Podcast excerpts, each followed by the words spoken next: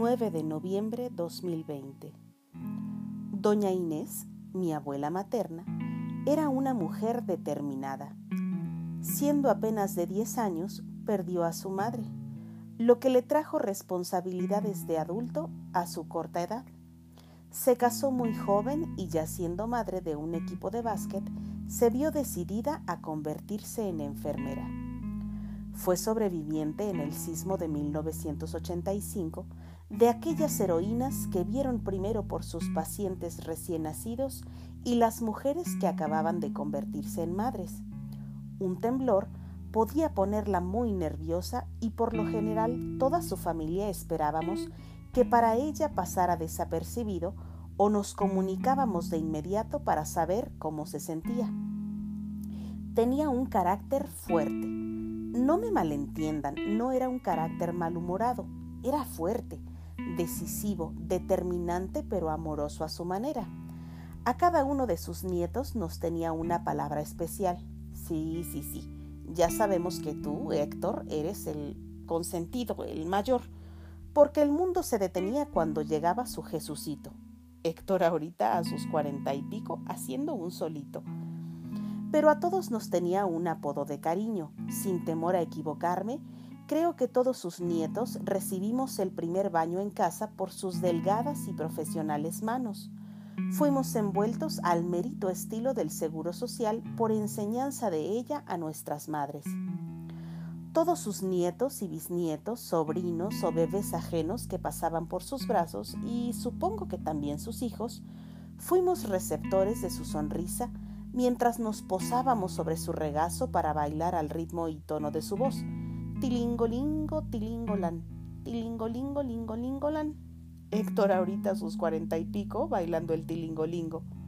Melodiosa armonía entonada en distintas versiones por las abuelas mexicanas si tu abuelita no te cantó eso de niño, no tuviste infancia o no tienes abuela.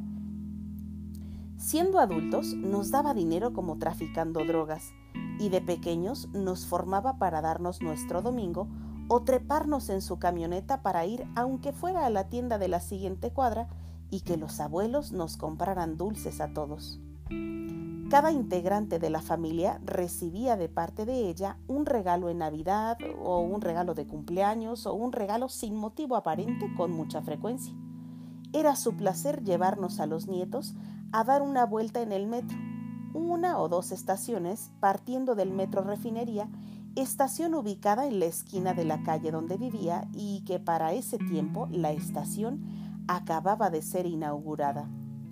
Sentarse a conversar con doña Inés eran pláticas de santo y seña, de detalles precisos en cada personaje de su historia, de una descripción exacta de los lugares que frecuentaba.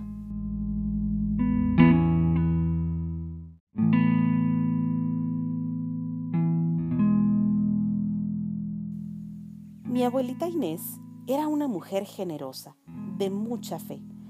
Una fe alimentada por su crianza que en ocasiones parecía llevarla a emitir juicios tajantes en contra del prójimo, pero era la misma fe que nos dio la oportunidad de escucharla rezar por cada uno de sus hijos, nietos, yernos y nueras, por su salud, su trabajo o estudios, cuando todos estábamos a punto de dormir y con la luz apagada en su casa durante las vacaciones. No puedo decir que rezaba en voz baja porque Inesita hablaba bastante alto por más que se esforzara en el murmullo. Siempre la vimos salir bien vestida, bien combinada, con zapatos que aunque tuviera muchos pares diferentes, eran del mismo estilo. Sandalias de tiras anchas y cruzadas con tacón corrido. Zapatos cerrados, cómodos, porque su trabajo ya la había hecho permanecer muchos años en pie. Si paso por una zapatería, puedo señalar sin duda alguna los zapatos que mi abuelita habría chuleado o elegido. Dios me dio la oportunidad de pasar tiempo con ellos siendo adulta. Y no solo pasarlo, sino que fuera un tiempo de calidad y servirles y amarles como su nieta la más bonita. Dije, aquí es donde yo bailo el tilingolingo. Cuando terminé la preparatoria, tomé un año sabático para trabajar y estudiar piano, Los primeros meses así era, y después cerraron la tienda donde yo trabajaba. Aproveché cada semana y me iba con ellos a su casa en Singilucan para regresar el jueves para la consulta o quimioterapia de mi abuelo y volver al lugar donde se titirita de frío cada domingo. Esos días yo era la nieta pinche.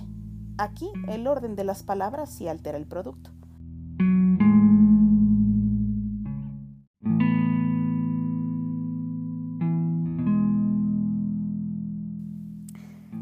Le ayudaba a cocinar a doña Inés, a regar sus plantas y le bromeaba diciendo que ella inventaba los nombres de las especies que adornaban su corredor. Hacía los mandados, me levantaba muy temprano para ayudarle a don Gonza en la tienda y que él pudiera seguir dormido hasta tarde.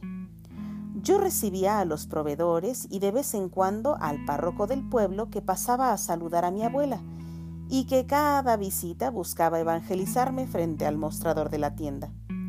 También le daba su dinerito al tío Pancho para que sacara la basura o también le daba una cerveza de cortesía para curarle la cruda.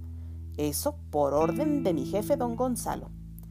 Esa es otra historia. Era un orgullo caminar con mi abuela del brazo saludando en cada negocio y que le preguntaran a ella si yo era una de sus hijas, porque Inesita nunca aparentó su edad. Me quedé con ganas de tener una abuelita como Sara García en el empaque del chocolate, de canas y lentes y que se viera viejita. Mi abue de vez en cuando usaba jeans y tenis y vestidos muy frescos. Pude caminar con ella al mercado, visitar infinidad de comadres y ver con ellos las novelas y Laura en América. Sí, señores, Laura en América forma parte de los mejores momentos de mi juventud sentados en la sala, cada quien en un sofá, tapados con frazadas que la abuela nos había llevado, botaneando, comiendo pan o tomando café, riéndonos a carcajadas o escuchando los veredictos de mi abuelo, que como buen juez del H Ayuntamiento de Singilucan, emitía ante la televisión. Aquí hago un paréntesis. Una tarde algo veíamos en la tele solo don Gonza y yo, bien picados. Ya habíamos cerrado la tienda por orden del patrón y doña Inés estaba en otra habitación de la casa. Por alguna razón yo no traía puestos mis lentes y don Gonza, no teniendo la necesidad de ver de cerca, en ese rato no estaba usando los suyos. De repente, un bulto pequeño de color café cayó del techo de madera hacia el centro de la estancia donde estábamos sentados. Yo juraba que era un ratón y mi abuelo no alcanzaba a verlo. Los dos Valientemente le gritamos a la abuelita para que ella nos salvara. Llegó presurosa a la sala con su vocación de servicio y actitud de heroína salvadora de vidas para levantar una papa seca que tenía algunos indicios de haber empezado a germinar. Eso era lo que había caído del techo. Nos miró con desprecio, pero salvó nuestras vidas como buena heroína. Salvó nuestras vidas de las garras de la papa asesina. No había mayor placer para ella que contar de sus hijos, de los logros de sus nietos, ya fuera parientes cercanos, familia lejana, amigos o cualquier desconocido. Ver a mi abuelita llorar de risa era maravilloso cuando entendía los albures o las bromas pesadas, pero con respeto de sus nietos, los niños, y cuando recordaba a otras personas y anécdotas.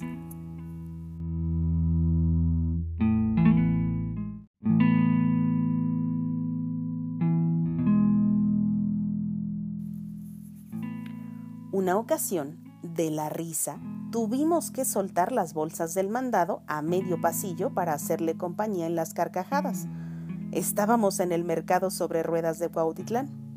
Doña Inés se acordó de una señora conocida suya que en los años de su juventud siempre andaba empulcada y con las calcetas hasta abajo, en Azcapotzalco cuando ella iba al mercado. Esa mañana, un ya casi compadre de mi abuelita propietario de un puesto de tacos, entre la plática, los tacos y la confianza, el señor le había invitado un vaso de pulque curado y en el caminar a ella se le habían bajado sus medias. No podía ni seguir de la risa diciendo que había escupido al cielo muchos años atrás.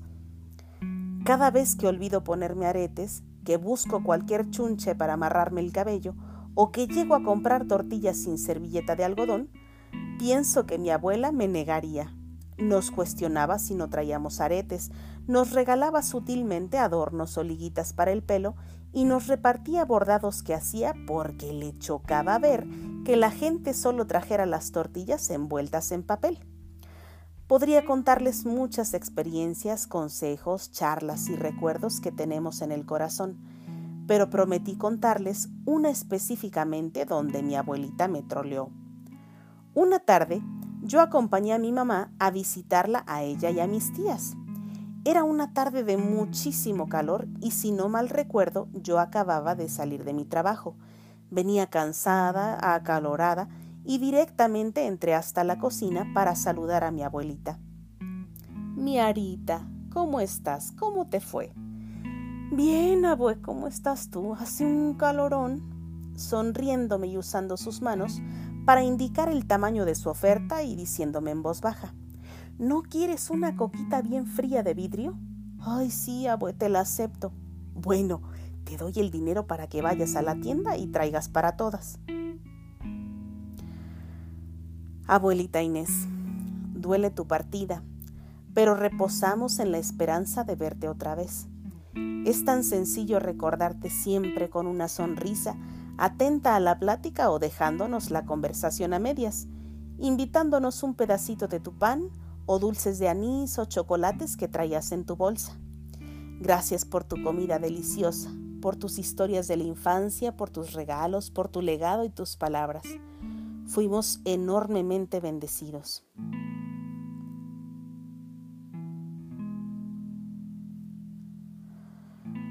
Fuimos enormemente bendecidos con tu vida y esperamos haber sido de bendición para la tuya.